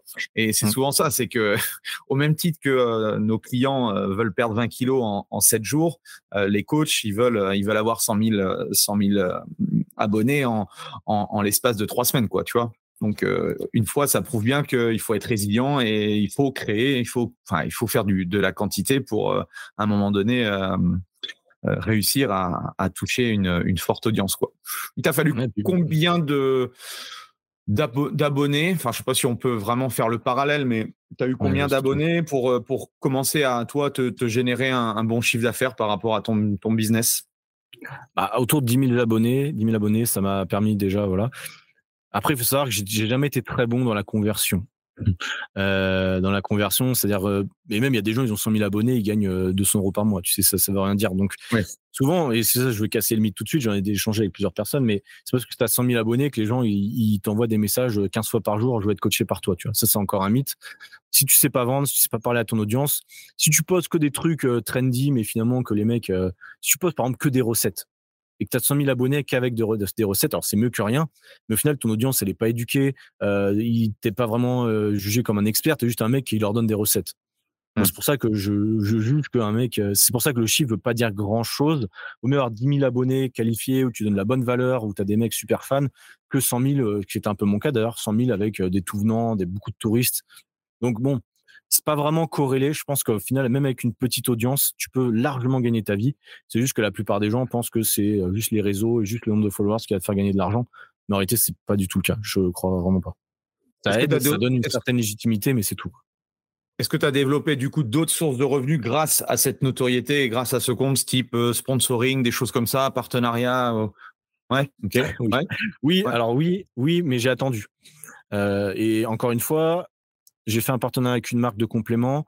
Quand j'ai eu mes euh, 70 000 abonnés, je crois, donc euh, voilà, j'aurais pu le Mhm. faire avant. J'ai eu de la sollicitation un petit peu avant, parce que ça, des, me- même au bout de 2-3 000 abonnés, des mecs, ils arrivent, ouais, salut, c'est Jean-Michel de la marque Bidule. Euh, Ouais, j'ai un super projet à te proposer. Ok, super. Si tu pars là-dedans, déjà, tu vas te défocus de ton objectif de base, donc ça sert à rien, selon moi. Et vaut mieux attendre d'avoir une audience suffisante pour commencer à travailler avec des marques. Parce que déjà, Mhm. tu seras mieux rémunéré et c'est plus logique, tu vois. Donc bon, moi j'ai attendu un moment et en fait pourquoi j'ai travaillé avec une marque, c'est surtout pour mes élèves, parce que je voyais qu'ils commandaient sur des marques que je selon moi, n'était pas de très bonne qualité. Et donc, je me suis dit, autant mêler l'utile et l'agréable, donc d'avoir un partenariat avec une marque dans laquelle j'ai confiance, qui me mmh rémunère euh, justement, entre guillemets. Euh, euh, et, donc, voilà. Mais c'est, en fait, c'est juste du bonus, entre guillemets. C'est pas, ça représente pas grand chose. Et à ce moment-là, on se met dans un autre cadre, c'est-à-dire le business des influenceurs, ce qui est selon moi, quand soit t'es coach, soit t'es influenceur, mais t'es pas vraiment les deux. donc tu peux, mais bon, donc bon, c'est une goutte d'eau si tu veux le partenariat, c'est cool, mmh. tu vois, ça m'aide.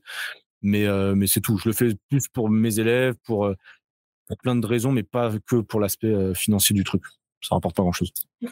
Maintenant, si on parle de, de l'offre online, c'est quoi ta, ta vision? Qu'est-ce que tu qu'est-ce que tu proposes justement sur sur la partie online? Comment tu conçois ce, ce, package d'accompagnement? C'est quoi ta vision, toi? Ouais. Donc moi, je suis parti dans l'idée de faire un accompagnement alors, le terme premium, il est un peu euh, bafoué maintenant, mais en gros, un, vrai suivi de qualité. C'est-à-dire que moi, je fais pas dans le nombre, je fais plus dans euh, un, pas un high ticket, je dirais, on est dans un ticket moyen. Euh, pour donner un ordre d'idée, j'ai commencé à 150 euros par mois, comme beaucoup au démarrage, on sous-évalue évidemment, euh, même peut-être moins cher, d'ailleurs, 110 euros, je crois. 110 euros, 150, 197, 250, 295. Là, je suis un peu près autour de ces eaux-là par mois. et du coup, j'ai pas besoin d'avoir 50 000 clients. J'ai pas besoin de courir après les clients parce que grâce aux formations que j'ai faites, j'ai compris un truc, c'est que essayer d'avoir 100 clients, c'est quand même plus compliqué que d'en avoir 20, tu vois même sans, sans client à 10 euros, c'est une galère. Tu vas faut avoir de la masse, c'est chiant. Euh, les gens sont pas investis, euh, t'as pas de retour de témoignage. Enfin bref, dans tous les cas, ne, ne vendez pas cher. Enfin, vendre pas cher n'est jamais vraiment la solution. Bref, mmh euh, donc moi je me suis mis voilà sur ce truc-là. Je vends en faisant des appels de vente. Ça me permet d'échanger avec les gens. Donc en fait, je suis entre 20 et 30 personnes par mois euh, en suivi vraiment personnalisé et, euh, et ça me va très bien. Ça m'allait très bien, je dirais.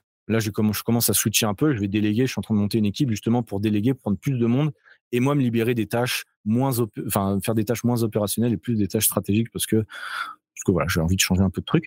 Mais euh, mais l'idée c'est ça, c'est vraiment d'avoir un super accompagnement parce que bah, c'est là où j'ai les super retours, c'est là où euh, je prends plaisir aussi avec mon métier, c'est d'avoir du contact avec mes élèves. Euh, je trouve que c'est quand même plus gratifiant que juste leur envoyer un programme et qu'ils se démerdent. donc moi c'est comme ça que je vois la chose forcément, bah, y a ça a un coût et tu perds aussi une partie de ton audience qui, elle, euh, juste qu'un coaching, ça vaut 10 euros par mois. Donc forcément, bah, tu les auras jamais, mais tant pis. Et, euh, et donc, c'est ça. J'ai pas énormément de clients. J'ai pas énormément, j'ai pas besoin de courir avec énormément de clients non plus parce que, enfin, de courir après les prospects parce que j'ai un, énorme taux de renouvellement. Euh, et ça, selon moi, c'est une force que j'ai dans le programme. C'est que les gens restent, alors à la base, je vends une offre de trois mois, mais mmh c'est renouvelable et en général, ils restent six ou neuf mois très largement. Euh, donc, ce qui fait qu'ils ont un, une lifetime value, enfin en gros un, une dépense avec moi sur euh, sur leur vie qui est quand même assez importante. Tu vois. Euh, et du coup, ce qui est cool, c'est que j'ai des clients que on a des bons résultats, ça se passe bien, on a une bonne relation et, ça permet d'avoir un, un, système assez euh, euh, comment on pourrait dire sur le long terme si tu veux, ne pas avoir un truc que du one shot par exemple, ce sera un peu compliqué. Ouais. C'est quoi les outils que tu utilises toi aujourd'hui? Est-ce que tu as une euh, euh, peut-être une application en ligne? Est-ce que tu as un espace membre? Comment tu tu C'est quoi ton écosystème? Alors bon, ce que j'ai appris, c'est que généralement il faut éviter d'avoir 40 000 euh, plateformes aussi. Généralement, à faire le plus simple possible. Donc j'ai quand même deux outils. J'ai une, application de coaching, bon Jim Key qui est connu, que j'ai pris dès le début. Bon, ça marche. Pour l'instant, ça marche. Donc, je l'utilise avec mes élèves, ça, me, ça va. Et j'ai aussi System.io qui m'aide pour euh, certains trucs, notamment la plateforme avec les vidéos de présentation du programme, l'onboarding, on va dire, et euh, mmh WhatsApp pour échanger avec mes élèves. C'est tout. Euh, je pense pas qu'il y ait besoin de. Déjà, ça fait trois plateformes, déjà, ce qui est pas mal. plus il y en a, plus tu les perds, les gens. Souvent, tu sais, dans le coaching, on veut leur donner 20 000 bonus, accès à 40 000 vidéos, truc, truc. On se rend compte que les gens, déjà, ils s'en branlent. Ce qu'ils veulent juste, c'est avoir leur entraînement, leur recette à la limite, un peu de. Et puis surtout, avoir quelqu'un derrière eux, tu vois, la plupart du temps. Donc, le moins t'en donnes, des fois, le mieux c'est. Des fois, c'est un peu contre-intuitif. Ouais, ouais, il faut trouver ce, juste équilibre entre euh, pas trop de. Enfin, ouais, délivrer du coup, tu les perds et c'est pas mieux. Et bon, après, s'il y a rien du tout, c'est une arnaque. Mais oui, il faut effectivement trouver le, juste milieu pour. Euh, et c'est quoi? C'est des rendez-vous Tu as des rendez-vous euh, hebdomadaire, rendez-vous mensuel as des, des, comment, comment tu t'organises ou ça dépend un petit peu de, de, ton client? Est-ce que tu as un process particulier par rapport à ça? Ouais, ouais, il y a un process. Euh, donc, sur les premiers mois de l'accompagnement, ils ont deux rendez-vous téléphoniques avec moi. Au démarrage, c'était toutes les semaines. Parce que j'avais peu de clients, j'avais du temps et parce que je trouvais que c'était, j'avais peur, en fait, que si je les appelais pas toutes les semaines, ah, bah, ils vont pas faire, etc. Bon. Je me suis rendu compte en échangeant avec des coachs plus expérimentés qu'en final, ils ont pas besoin d'être appelés toutes les semaines. De toute façon, d'un moment, tu te racontes ta vie. Donc, bon, quand tu as 20 clients, 20 euh, clients, tu fais ça 20 euh, heures par semaine, euh, je pense que tu pas le temps de faire autre chose. Donc, c'est un problème. Donc, l'idée aujourd'hui, c'est que je fais un appel tous les 15 jours avec eux sur le premier mois. Et ensuite, j'ai mis une formule à la demande, c'est-à-dire qu'ils prennent rendez-vous quand ils ont besoin. Et on se rend compte qu'en fait, ils ont clairement pas souvent besoin. Et du coup, bah, ça avance quand même. ça avance quand même parce que j'ai trouvé un système, c'est que je leur fais des vidéos. J'analyse leur bilan, j'analyse leur séance. Ça me prend 10 minutes par semaine et je leur fais un retour vidéo en fait de ça. Donc plutôt que de prendre une demi-heure à échanger, à perdre du temps sur des, fois des trucs un peu euh, euh, qui qui seraient pas très efficaces, bah, je leur fais une vidéo, je leur explique les choses et c'est largement suffisant en fait pour les accompagner. Euh, et quand ils ont besoin de faire un appel pour parce que perte de motivation ou quoi, bah, à ce moment ils prennent l'appel et voilà. Après, on fait aussi des coachings de groupe de temps en temps. C'est clairement ce qu'il faut à terme, je pense, développer. Euh, essayer de garder la relation, mais peut-être être un peu moins one-one, qui demande beaucoup de temps finalement. Ou alors, faut augmenter ses prix, c'est toujours pareil. Mais euh, donc voilà, j'ai un peu mêlé des différents trucs, coaching de groupe, appel de temps en temps, retour euh, via Loom hein, potentiellement pour faire des vidéos. Donc voilà. En tout cas, garder, garder des points de contact. J'ai au moins deux points de contact par semaine avec mes élèves, soit un message WhatsApp, soit un Loom, soit un appel, euh, pour m'assurer qu'ils aient un vrai suivi quand même. Tu vois, pas me foutre de leur gueule, à euh, envoyer un vieux mail de temps en temps. Quoi. Et eux, ils se quoi ils, se, ils filment leur entraînement fait à la maison ou dans, dans, dans le club de fitness où ils sont par rapport à ce que as, tu leur as prévu ou comment comment tu tu t'assures effectivement qu'ils fassent bien leur euh, devoir entre guillemets? Bah, sur Jimkey, forcément, je le vois parce qu'ils sont censés valider leur séance. Donc, il y, a le temps aussi de la, séance. Donc, si jamais ils voulaient me carotte, ça se verrait. Euh, mmh. Donc, je vois ça. Après, ils ont aussi l'opportunité, effectivement, de se filmer. Euh, c'est ce que je leur demande moi euh, quand ils débutent, notamment sur certains exercices un peu compliqués. Euh, je leur demande envoie, envoie-moi ta vidéo d'exécution, on analyse ensemble. Tu vois, donc je les élèves qui le font, c'est top. La majorité ne le font pas malheureusement, de, par je sais pas, ils ont honte ou ils ont peur, je sais pas. Donc bon, moi, en tout cas, je les accompagne sur ça, pour ceux qui le veulent. donc, à la maison, à la salle, ils se filment et puis je leur fais un retour en même temps que le bilan. Euh, et puis en fait, c'est à peu près tout parce qu'avec l'analyse, moi sur Jimkey, j'ai mis en place un système où en gros, euh, les séances, elles évoluent en fonction de leur retour, en fonction de leurs commentaires. Donc sur chaque exercice, quasiment, ils ont un petit système que j'ai mis en place qui leur permet de me dire c'est trop compliqué ou trop facile. Mmh Donc en fait, en fonction de leur retour, ensuite je fais évoluer leurs séances. Tu vois, les séances, elles sont pas fixes genre euh, vraiment une base et ensuite je fais évoluer les séances au fur et à mesure ça me demande du temps mais au moins j'essaie vraiment de les, les inclure dans le process leur dire voilà bah la semaine dernière tu as fait ça avec cette charge cette semaine, on va tenter de mettre plus lourd, réduire le nombre de répétitions, enfin bref, sans rentrer trop dans le détail, mais j'essaie vraiment de les inclure dans le process pour à terme euh, qu'ils comprennent comment ça marche, pas simplement suivre le plan bêtement. C'est comme avec un plan alimentaire. Selon moi, c'est bien au démarrage, mais le, mec ou la fille, au bout d'un certain temps, il, il dit ouais, mais du coup, mais je comprends pas parce qu'après, euh, je suis tes recettes et je perds pas de poids. Oui, mais en fait, t'as pas compris le principe euh, de total calorique, de machin. Donc, c'est vraiment de les inclure dans le dans le process si tu veux, de pas les prendre pour des cons non plus, en leur disant voilà, je t'explique la. Parce que souvent c'est ça ils veulent aussi comprendre les choses. Et j'aime bien leur expliquer comment ça marche. Donc c'est un peu ça. Mmh oui, c'est aussi le principe d'avoir un, coach. C'est vrai que simplement délivrer pour délivrer, mais c'est vrai que si on a des gens qui s'intéressent au truc, c'est quand même aussi euh, pas plus mal. excellent. comment tu fais pour essayer justement, tu nous as parlé de lifetime value, comment tu fais pour essayer qu'elle soit la plus longue possible? Est-ce que tu débloques des bonus? Est-ce que tu, euh, je sais pas, est-ce que tu fais, euh, est-ce que tu as fait est-ce que tu as réuni euh, peut-être tes clients Je sais pas s'ils sont tous en France, mais tu n'as jamais fait d'événements de, physiques pour regrouper tous tes clients, des choses comme ça? Alors non, je les ai vus plusieurs fois des clients. Alors quand j'étais à Paris ou quand j'étais au Portugal, j'en ai vu ou dans certaines destinations parce que aussi j'ai des clients qui voient donc par hasard on s'est croisés, enfin croisés entre guillemets. Donc ça m'arrive. J'ai pas fait encore d'événements présentiels. J'aimerais bien en faire un jour, mais c'est vrai qu'ils sont vraiment éparpillés partout, donc c'est un peu chaud. Euh, mais en fait, pourquoi les gens restent? C'est pour, je vais me le dire, c'est pour le suivi. C'est pas parce que je suis le meilleur coach en termes de programmation en termes de résultats. ils ont des résultats, même il y a des gens, ils n'ont pas de résultats, ils restent avec moi pour te dire. mais c'est simplement que bah, je suis présent, tu vois, les vidéos, les, les, je leur envoie des messages régulièrement. Je suis quand même, euh, je, la relation humaine est quand même importante pour moi avec mes élèves. C'est pour ça d'ailleurs que je, je, vends entre guillemets par appel téléphonique avant, c'est que je m'assure que le profil il correspond. Tu vois, c'est des mecs qui, me connaissent depuis un moment, ils ont écouté mes podcasts, ils me suivent depuis quelques mois ou années. C'est pas des mecs lambda qui arrivent. Donc on est souvent raccordé sur plusieurs trucs. Ils aiment mon franc-parler, ils aiment euh, le fait que je les relance régulièrement. Donc en fait, ce qui les fait rester, c'est même pas le. Euh, ouais, c'est ça, c'est vraiment la relation humaine que je mets avec eux. Et le truc, c'est que bah, je suis pas idiot non plus, c'est que au bout de trois mois, même avant la fin des trois mois, bah, je leur dis voilà, ton objectif il est là. De toute façon, on l'atteindra pas en trois mois, donc on va certainement devoir continuer. Je leur explique que bah, sur la deuxième phase, on va mettre ça en place. J'essaie un peu de les, les, les tu les projettes quoi Je les projette vachement et finalement, toi, j'ai des gens, bah, au début, ils ont commencé à la maison. Ensuite, la deuxième saison, j'appelle ça, et ben, ils vont faire en salle de sport. Donc, du coup, ils arrivent en salle de sport. Merde, comment je fais? Bah, J'ai besoin de Clément encore une fois. Bon, bah, d'accord, je vais t'accompagner.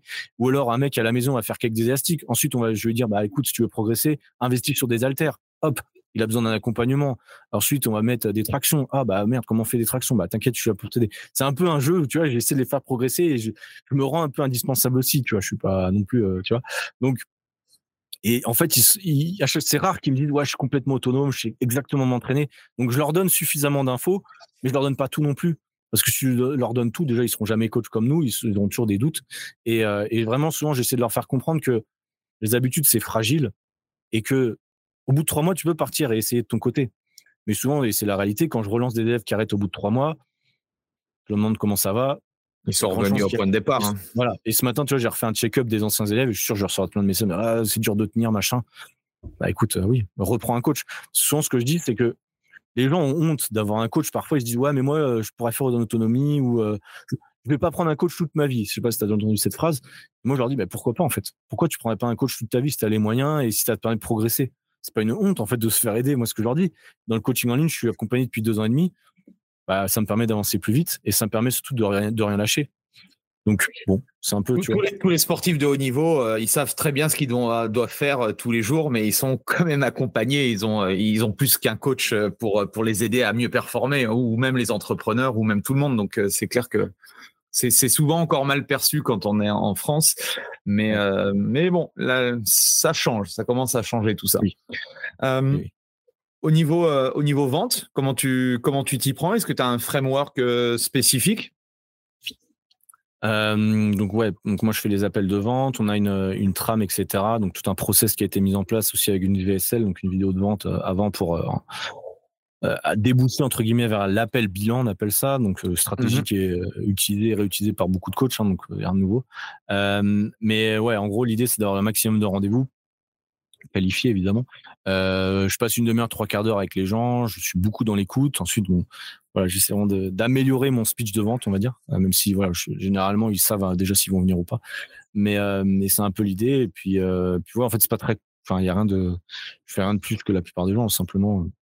C'est tes posts qui te permettent de, de call to action sur des rendez-vous? Tu as des link magnets qui permettent de, de, de, de, rebondir? C'est comment, comment tu fais toi?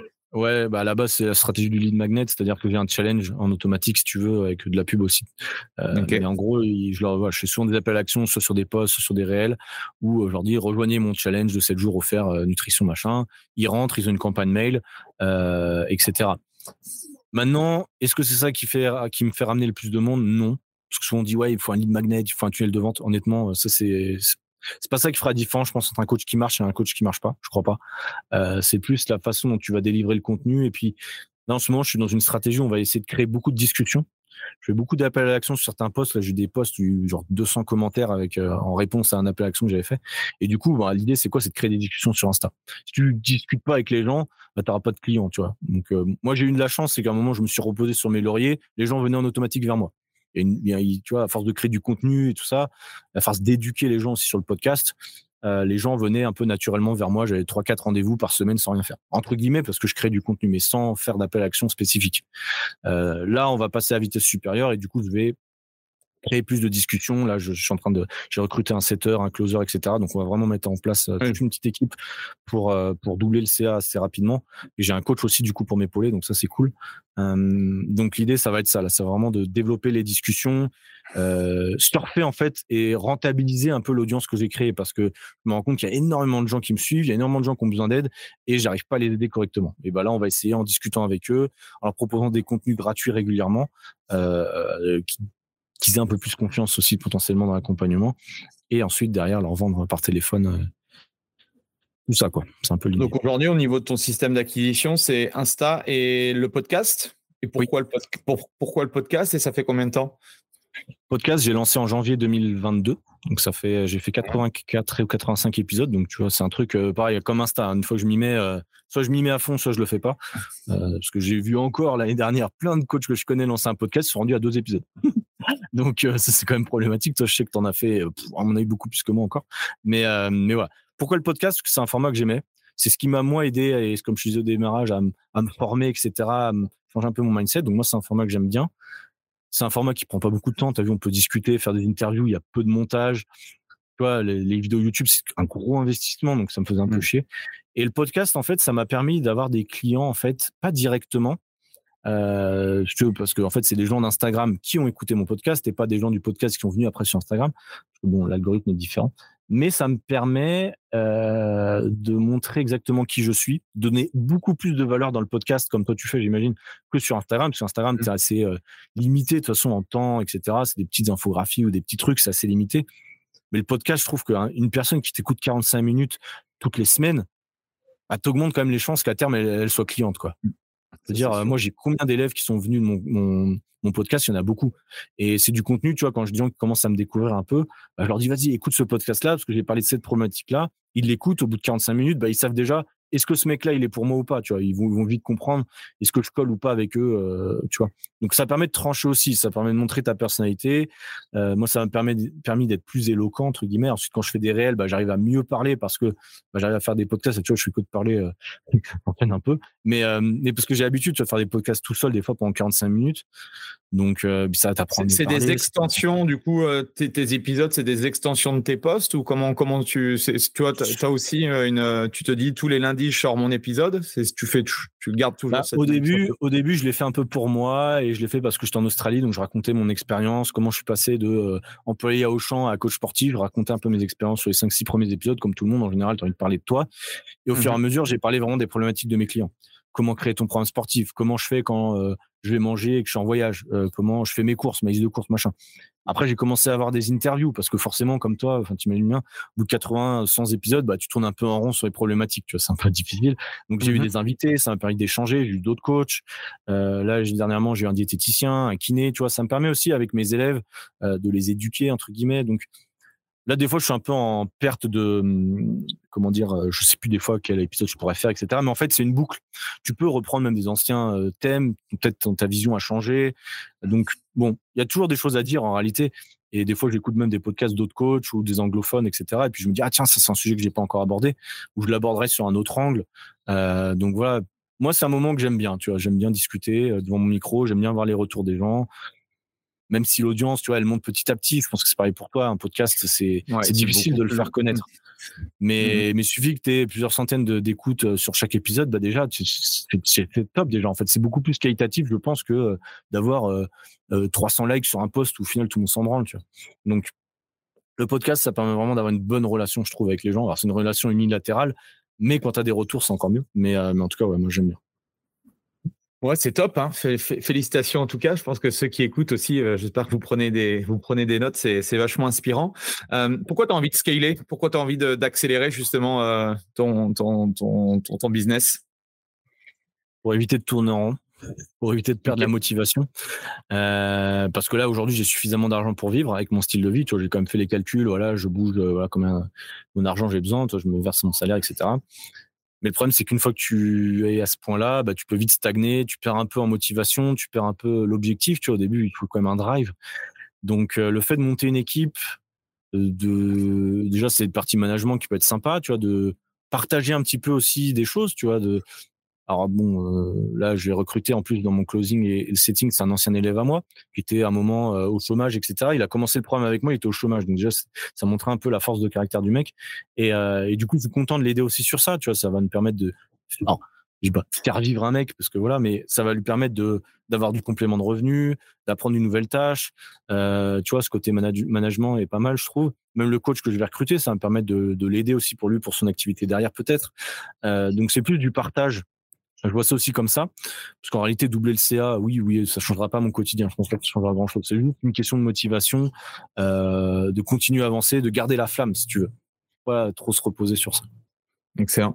Et euh, là, tu es au Colombie. C'est quoi ton rythme? Ça, ça, dépend de tes envies. Tu te dis, tiens, bah, demain, je vais, euh, je vais aller au, au, Canada ou comment, comment tu fais pour gérer ta, ta vie?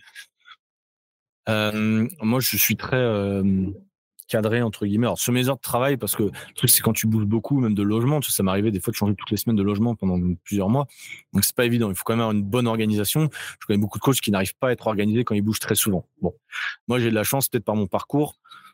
Le lundi je fais ça, le mardi je fais ça, le mercredi je fais ça. C'est encore un peu des des trucs de salarié, j'en sais rien, mais en tout cas voilà, j'ai mes horaires. Je me lève à 8 heures, je travaille de 9 à 14, on va dire. Euh, L'après-midi, je m'entraîne et après, je retravaille un peu le soir si j'ai envie. Bref. Mais en gros, partout dans le monde, mes horaires sont à peu près les mêmes. Même le décalage horaire, je m'en fous. J'essaie d'adapter mes horaires avec mes.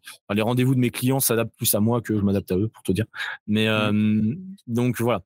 Après, au niveau des pays, etc., j'ai quand même bougé là sur l'année dernière. Enfin, sur les 12 derniers mois, j'ai fait pas mal de pays. Ce qui était mon objectif quand je me suis lancé. Tu vois, je voulais visiter le monde, etc. Bon, c'est bien, c'est cool mais tu peux pas tout faire. Souvent, les gens pensent que quand tu es nomade, tu, tu visites tout le temps, tu es comme en vacances. Non, en fait, c'est pas du tout la même chose. Tu es obligé d'avoir des routines, tu es obligé de, quand même de retrouver des repères, parce que sinon, tu peux vite te perdre. Donc, euh, moi, je travaille quand même du lundi au vendredi, sérieusement, et le week-end, je fais comme tout le monde, je vais me promener, je fais des trucs. Donc, voilà. Et après, au niveau des destinations, ça dépend vraiment des opportunités, de ce que je connais des gens qui sont là-bas. Là, je suis venu en Colombie parce que je connaissais des gens, euh, et euh, de mes envies et puis du temps. J'aime rester là où il fait beau, il fait chaud. Bon, ça n'a pas été trop le cas, il faisait plus vieux ici le dernier mois, mais en tout cas, il faisait bon. Et euh, c'est comme ça que je voyage. Je voyage sans manteau. Donc déjà, j'ai un tout petit sac. Je suis très minimaliste. J'ai fait des épisodes de podcast sur ça. Mais euh, mis à part mon gros micro que j'ai là, d'habitude, j'ai rien. Mais euh, donc l'idée, c'est pas euh, Jean, Rivière, ça te parle ou pas? Un, ancien euh, qui fait, qui faisait. J'ai euh, entendu parler, mais je je suis pas personnellement. Ok, ok, ok. Mais il devait faire ça aussi, non voyager pas mal, je pense. Ouais, c'est un des, enfin, je sais pas c'est un des premiers, mais il en a parlé beaucoup sur sa vie de digital nomade et il expliquait voilà les sacs qu'il fallait utiliser pour avoir forcément le, le, moins de le mm. moins de valises possible pour pour être voilà pour, pour pouvoir être encombré quoi.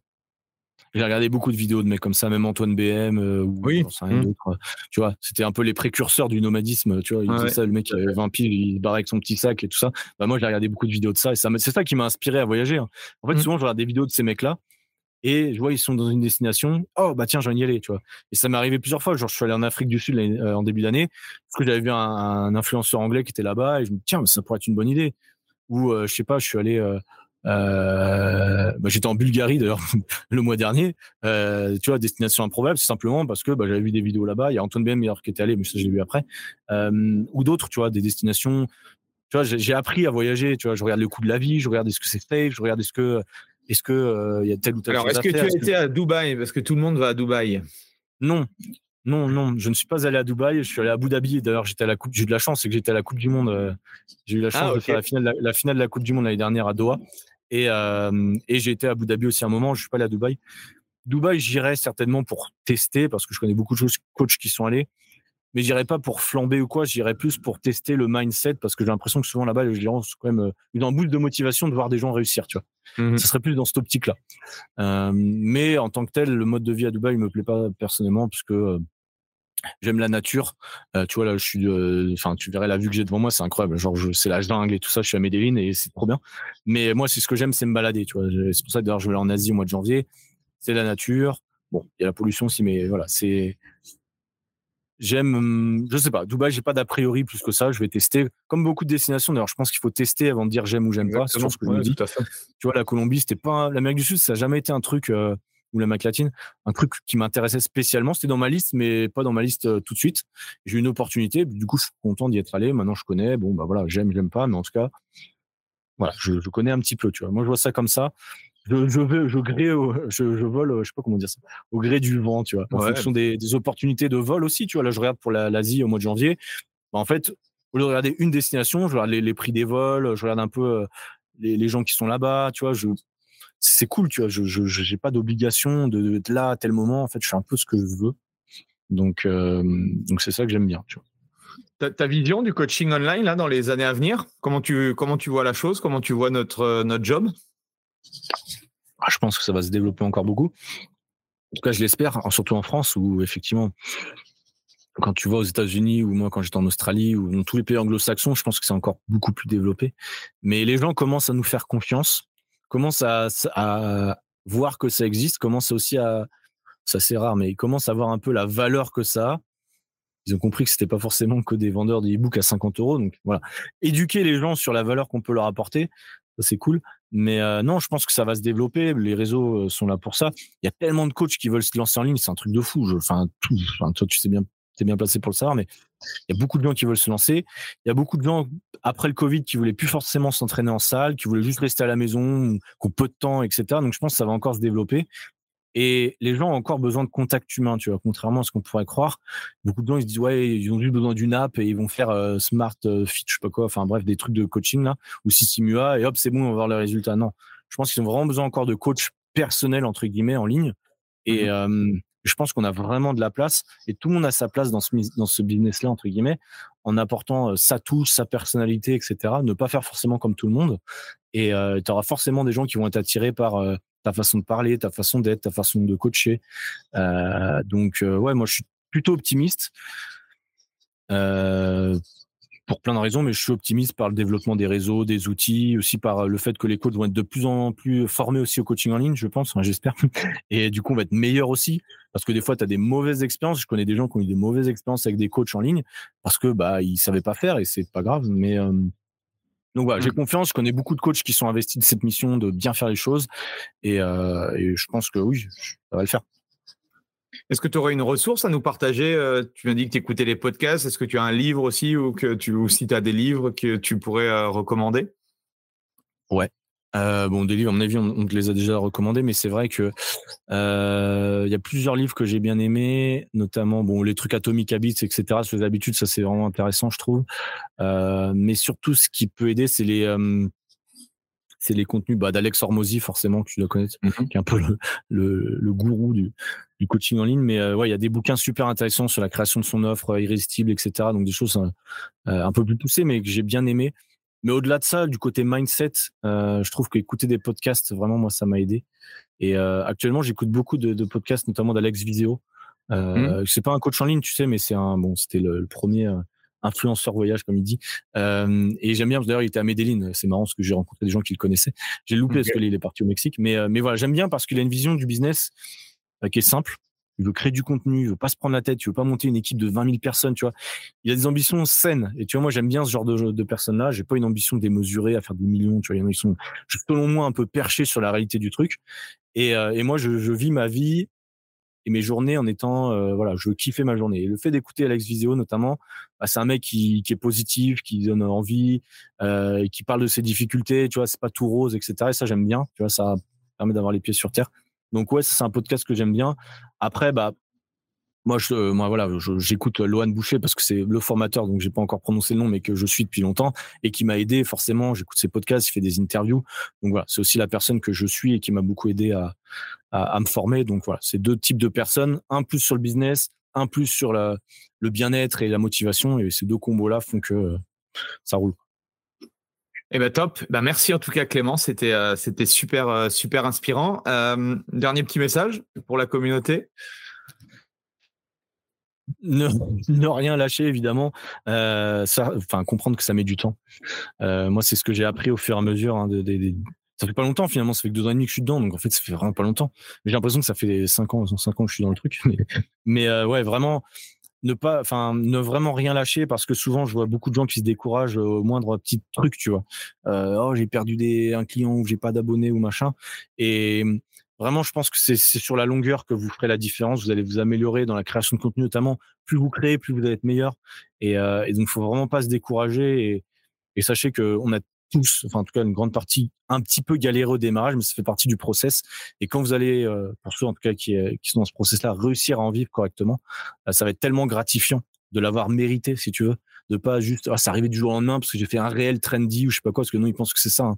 Tu fais un réel, genre 100 000 abonnés d'un coup, ok, super. Mais ça, c'est que le début en fait. Donc bon, voilà, continuer à kiffer ce que l'on fait, soit de la création de contenu ou autre chose. Vraiment, je trouve que c'est important.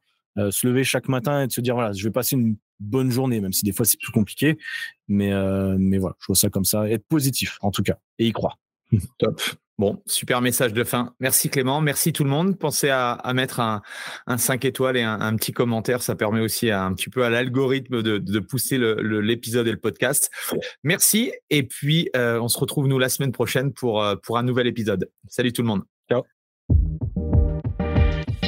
Voilà, c'est fini pour aujourd'hui. J'espère que l'épisode vous a plu. Merci d'avoir passé ce moment en ma compagnie. Deux petites choses avant de vous quitter. Si vous cherchez les notes de l'épisode ou vous voulez tout simplement me contacter personnellement, allez sur mon site andypoiron.com. Donc tout attaché www.andypoiron.com. Vous trouverez toutes les informations nécessaires. Et dernière chose, et c'est la plus importante pour moi, si vous voulez m'aider à promouvoir ce podcast, eh bien vous mettez un avis 5 étoiles sur Apple Podcast. Si vous regardez euh, cet épisode sur YouTube, eh bien pensez à liker et à vous abonner à ma chaîne YouTube et Pensez à en parler autour de vous, euh, pensez à en parler à vos amis ou à vos collègues euh, dans le fitness. Ça permettra véritablement à ce podcast d'avoir beaucoup plus de visibilité. Voilà, en tout cas, merci, à très vite pour le prochain épisode.